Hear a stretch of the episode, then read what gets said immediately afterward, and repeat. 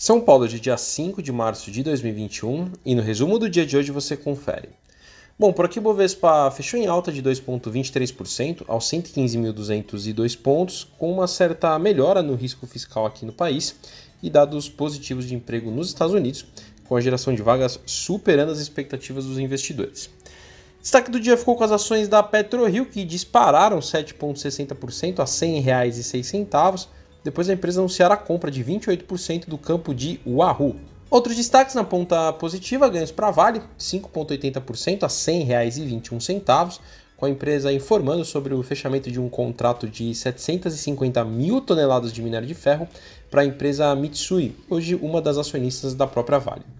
A Natura também fechou no positivo, com alta de 6,52% a R$ 50,51, depois de divulgar os resultados do quarto TRI de 2020, onde reverteu um prejuízo de 176 milhões de reais em 2019 para um lucro líquido de 175 milhões de reais. Na ponta negativa, perdas para as ações das lojas americanas de 2,61% a R$ 23,92, com o lucro líquido apresentado de 400 milhões de reais no quarto tri de 2020, muito próximo ao número de 2019, também do quarto tri.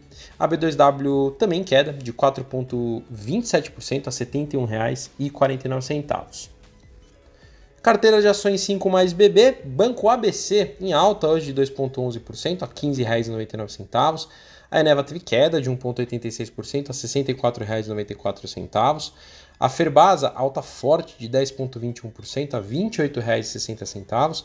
Porto Belo, pero com ganhos de 3,70% a R$ 9,24. E por fim, a Vale, como a gente já disse, teve ganhos de 5,80% a R$ 100,21.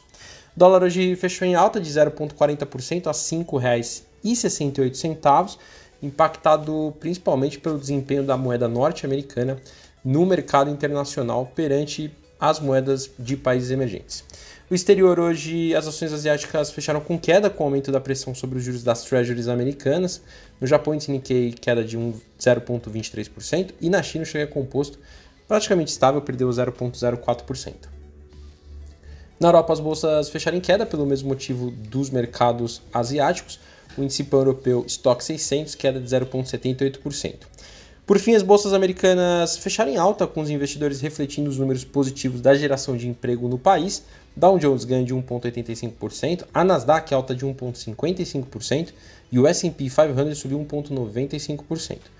Uma retificação, ontem a VEG fechou com queda de 4,90% a R$ 73,23 e não a R$ 19,47 como dissemos.